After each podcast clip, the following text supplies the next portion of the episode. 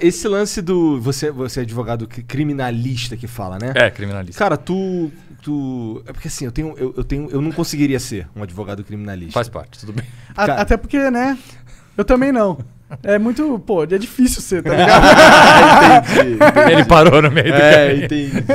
É, mas assim, cara, tem um. Eu, eu, fico imaginando que nessa tua jornada de 20 anos, tu já pegou uns caras que são. Que, que tu queria mais que ele se fudesse ou não? Cara, é assim, vamos lá. Se você não parte de uma premissa básica dentro da advocacia criminal, você você não é um advogado criminalista. E qual é essa premissa básica? O advogado criminalista, ele não defende uma pessoa. Ele não defende muito menos o crime que essa pessoa está sendo acusada. O advogado criminalista, ele defende direitos. E os direitos, eles valem para uma pessoa que cometeu esse crime escabroso ou que está sendo acusado de cometer um crime escabroso, da pessoa que está sendo acusada de cometer um crime leve ou do inocente. O direito é exatamente o mesmo. A lei é exatamente a mesma. Para mim, para você, para todo mundo que está assistindo, para quem é culpado, para quem é inocente, para o ladrão do banco, para o dono do banco ou para o ladrão de galinha. Se você não tem isso Entendi. dentro de você, sabendo que você não está ali para advogar para o Zé, para o João ou para Maria, você está ali para advogar para o direito do Zé, para o direito do João e para o direito da Maria, da Maria. Aí você não faz esse julgamento inicial, porque se você se parar para fazer esse julgamento, realmente é difícil. Óbvio que há casos que eu já trabalhei, dezenas, centenas de casos que trabalhei, que eram acusações gravíssimas, acusações que obviamente você numa primeira leitura você tem uma dificuldade é, e a, e é também um pouco. Aí tem os vários folclores da advocacia criminal que a gente acaba pegando muito esses folclores porque a gente assiste muito isso em filme americano e filme americano não tem relação nenhuma com a realidade do que a gente vive. As pessoas têm a, o imaginário de que um advogado criminalista funciona assim. Então vamos lá, o monarca vai me procurar, aparece no meu escritório amanhã, ele vai chegar na sala, sentar e falar: Augusto, então, eu matei a minha vovó e eu estou. Isso não existe. Assim, o cliente não necessariamente conta a verdade, inclusive para o advogado. Na verdade, a imensa maioria dos clientes, das pessoas que são acusadas, tendo elas sido serem, sendo culpadas ou não, muitas vezes a verdade não chega até o advogado. E você vai falar, puta, mas não faz diferença, não tem que saber? Não necessariamente, porque o que eu preciso defender o meu cliente é a acusação que está feita dentro do processo ali. Obviamente, em alguns casos, casos principalmente, vamos imaginar o seguinte, casos de crimes financeiros, em que há todo ali um esquema de desvio de dinheiro. Você saber como de fato aconteceu pode facilitar um pouco mais a tua defesa ou não pode, mas assim, é, é, é, é um é, é, é, é, um folclore a gente achar que o cliente normal de um escritório de advocacia criminal senta a bunda na cadeira e começa a contar todas as verdades como se ali fosse um confessionário. Isso não existe, mas é, obviamente tem casos em que a acusação é muito grave.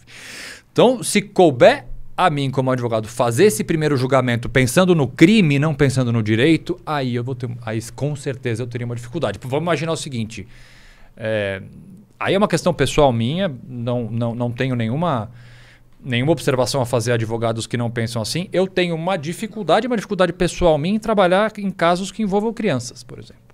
É uma questão pessoal minha. Assim, a acusação que envolva criança, seja um crime sexual ou um crime de violência que envolva criança, eu tenho uma tendência a ter dificuldade realmente. Então é um caso que eu olho com, com mais cuidado. Porque se eu ficar incomodado com o caso, eu não vou fazer uma boa defesa. E você, tem, você pode não aceitar? Claro que posso. Entendi. Claro que posso. Posso não aceitar por razões. Por como já não aceitei dezenas e dezenas de casos na minha história, por não me sentir confortável naquele caso específico, ou por achar. Enfim, por, por variadas questões. Isso é normal. Isso é normal acontecer. Mas eu não posso deixar este julgamento esse julgamento do homem médio, esse julgamento da sociedade, esse julgamento que nós, como cidadãos, fazemos de uma acusação grave, interferir no meu trabalho. E por isso que eu tenho que ter esse norte esse princípio básico que eu não estou advogando para uma pessoa, eu estou advogando para um direito. A e partir do agora, momento que eu consigo fazer agora, isso... Eu, eu acho que eu consigo ser um advogado criminalista, assim. Porque, assim não, não, tá, tá, cheio de advogado criminalista já, não vem mais concorrência pelo, que o mercado está... Não, pelo fica que, aqui. Pelo que eu estou entendendo, e aí tu me corrige se eu estiver falando merda, é, então tu, tu não tá sempre querendo que o cara seja absolvido, tu quer só que ele seja. que, que tem, sejam observados os Claro, direitos. claro, claro, claro. Porque assim, eu achava que você tava ali pra dar um jeito daquele cara ali que é um assassino ser absolvido. Primeiro, vamos lá. Quem dá jeito não é. Assim, vamos, a sua pergunta é interessantíssima porque é, é, é, assim, é, é, é um pensamento muito normal isso. É, eu não decido. Vamos começar pelo básico. Eu não decido nada. Quem decide, vamos lá. Quem decide alguma coisa é um juiz. Então, assim, o poder de decisão, a caneta não é minha. Né? Eu também não uso essa, essa acusação que muitas vezes é feita. O advogado usa brechas da lei. Não tem brechas na lei, tem a lei. A lei está dizendo aquilo ali. Se eu pinço aquele pedaço da lei e uso isso, não é uma brecha. Tá lá, a brecha é o que está faltando, concorda? Isso aqui é uma brecha. Não tem brecha na lei. Tem a lei. Ah, se a lei pode ser usada em determinado momento para XYZ casos para beneficiar o meu cliente para alguma coisa, eu vou usar a lei. Eu não uso brecha da lei. E aí, muitas vezes, o trabalho do advogado criminalista, ele está muito também focado no fato de que um acusado de um crime grave, por exemplo, tem pessoas que confessam. Vamos começar por aí. Como é que eu vou pedir absolvição de alguém, dizer que a pessoa não fez nada se meu cliente foi lá e confessou? Então o trabalho do advogado é fazer com que. Por isso que a gente tem que se- sempre ter em mente o seguinte: eu não estou advogando para a pessoa, eu estou advogando para o direito. E o direito dessa pessoa, mesmo essa pessoa que confessou, ela tem direito a ter um julgamento justo, a ter testemunhas de defesa, a poder ser interrogado por um juiz, a poder ter seus direitos respeitados, se for condenado a uma pena justa, sendo essa pena justa que ele vai cumprir essa pena pelo tempo determinado, que ele vai poder ir para o regime semiaberto. Assim, eu estou pleiteando, então, direitos para uma pessoa que cometeu um crime e confessou, que são os mesmos direitos para a pessoa que não confessou o crime, que é inocente, para mim, para você. Por isso que a gente tem que ter essa régua. A régua é o direito. Se você partir para a pessoa ou partir para o caso, aí você vai ter essa dificuldade. Entendi, cara. Ah, é. é. acabou de mudar minha mente sobre esse assunto aí. Porque eu achava. Tinha uns caras que eu falava assim: caralho, como é que esse cara aceita ser advogado desse cara, mané? Mas agora eu entendo. Né, né? Não- e, não e- é- e quem, e quem absolve. Vamos, vamos, vamos, vamos pegar um, uh, os- os- o, o crime mais emblemático que tem, homicídio. Eu defendo dezenas e dezenas de acusados de homicídio, que é a única modalidade de crime no nosso país que é ter um julgamento pelo que a gente chama de tribunal do júri. Não é um juiz que julga. Se você é acusado de matar alguém, você vai ser julgado por quem? Pelo seu semelhante. São sete jurados que compõem um conselho de sentenças, são sete jurados que vão decidir se você é culpado São pessoas aleatórias? são pessoas aleatórias, completamente aleatórias. O juiz ele só tem o papel do quê? De fixar a pena. No momento em que o jurado ele diz essa pessoa é inocente ou essa pessoa não é inocente, o juiz vai lá tecnicamente e adequa é, a pena dele. Então, assim, é, são pessoas do povo que estão te julgando. Né? então, o meu trabalho ali, a partir do momento em que chega uma acusação de um crime de homicídio como esse, é fazer valer o direito que ele tem de negar, por exemplo. Por isso aquele quando eu comecei falando do direito de mentir, se o cliente chega no meu escritório dizendo eu só fui acusado de matar tal pessoa, não fui eu, é o meu papel sendo voz. Porque na verdade o criminalista ele faz o quê? O advogado, nem só o criminalista, qualquer advogado, ele é a voz do cliente dele, porque o cliente dele não pode falar em juízo. Eu sou a voz do cliente dele. Se meu cliente está falando que ele não cometeu esse crime, eu vou ter que falar para os sete jurados e usar do que está na lei, não que está na brecha da lei, como é que como está a lei e para convencer então os jurados que a versão do meu cliente, eu sendo a voz do meu cliente, é de que ele não cometeu esse crime, portanto ele tem que ser absolvido. Quem absolve não sou eu, advogado, são os sete jurados. Sim. E eu acho que existe um argumento que, para o sistema funcionar, você tem que adv- ter advogados que aceitem é, advogar para culpados. Porque senão não- o sistema simplesmente Sim, não sim. tem lógica, não funciona. Senão você o processo ele simplesmente vira um obstáculo para condenação. Então E- você não precisa, então você não se- precisa nem ter processo, você não Seria- precisa ter nada. Seria uma grande injustiça pôr esse ônus no- no- na mão do, do advogado quando ele está cumprindo um papel essencial para a funcionalidade dos Exa- inocentes também, das Exa- pessoas que. Isso, a ideia, isso que você falou é importantíssimo.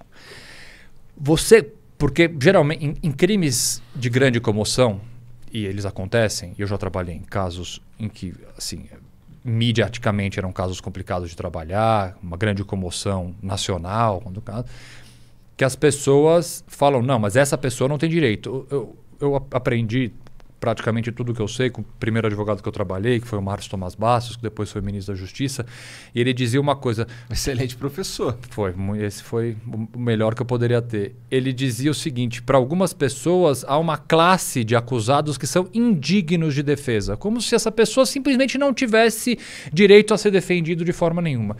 Você garantir o direito que essa pessoa, em tese indigna de defesa, tenha defesa, é no final das contas você defender o direito do inocente. Porque se eu não defender o direito de um cara acusado de um crime gravíssimo, por mais que ele tenha cometido, eu não tenho como fortalecer o direito do cara que não cometeu o crime.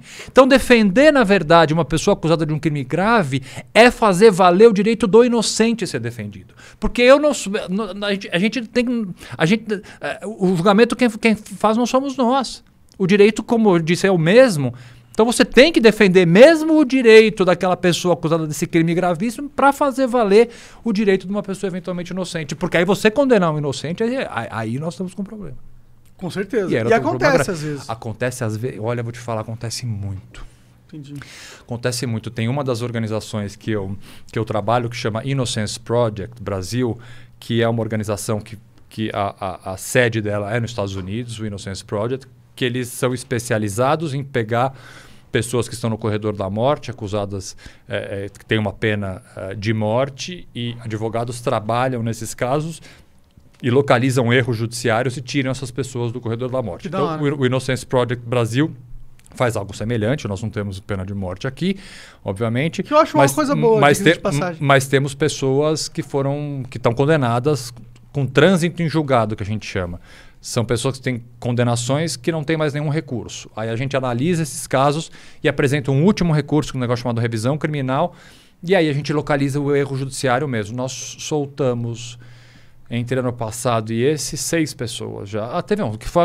agora virou um quadro do Fantástico, inclusive. Ah, que é, no Fantástico, das, faz duas semanas, um dos, últimos, um dos últimos assistidos que nós soltamos. E é um, erro, é um clássico erro judiciário. A pessoa estava condenada inocente. Ah, eu acho que isso me dá uma raiva, mano. Cara, isso tem muito. Salve, salve família. Muito bom esse corte que você assistiu, né? Mas a gente precisa agora falar sério, cara. Vamos aprender inglês para mudar de vida, para ficar chegar longe aí, cara, ser um cara muito foda. wiseuponline.com.br barra flow, tá aqui na descrição. É onde você vai aprender inglês de verdade. Mais de 300 horas de conteúdo. Tem documentários gravados em restaurantes, aeroportos e lugares que você vai provavelmente ter que passar quando você for viajar. Então, se você quer aprender inglês de uma forma prática, quer aprender rápido e não tá pagando muito, wiseuponline.com.br barra flow, que ainda ajuda a gente.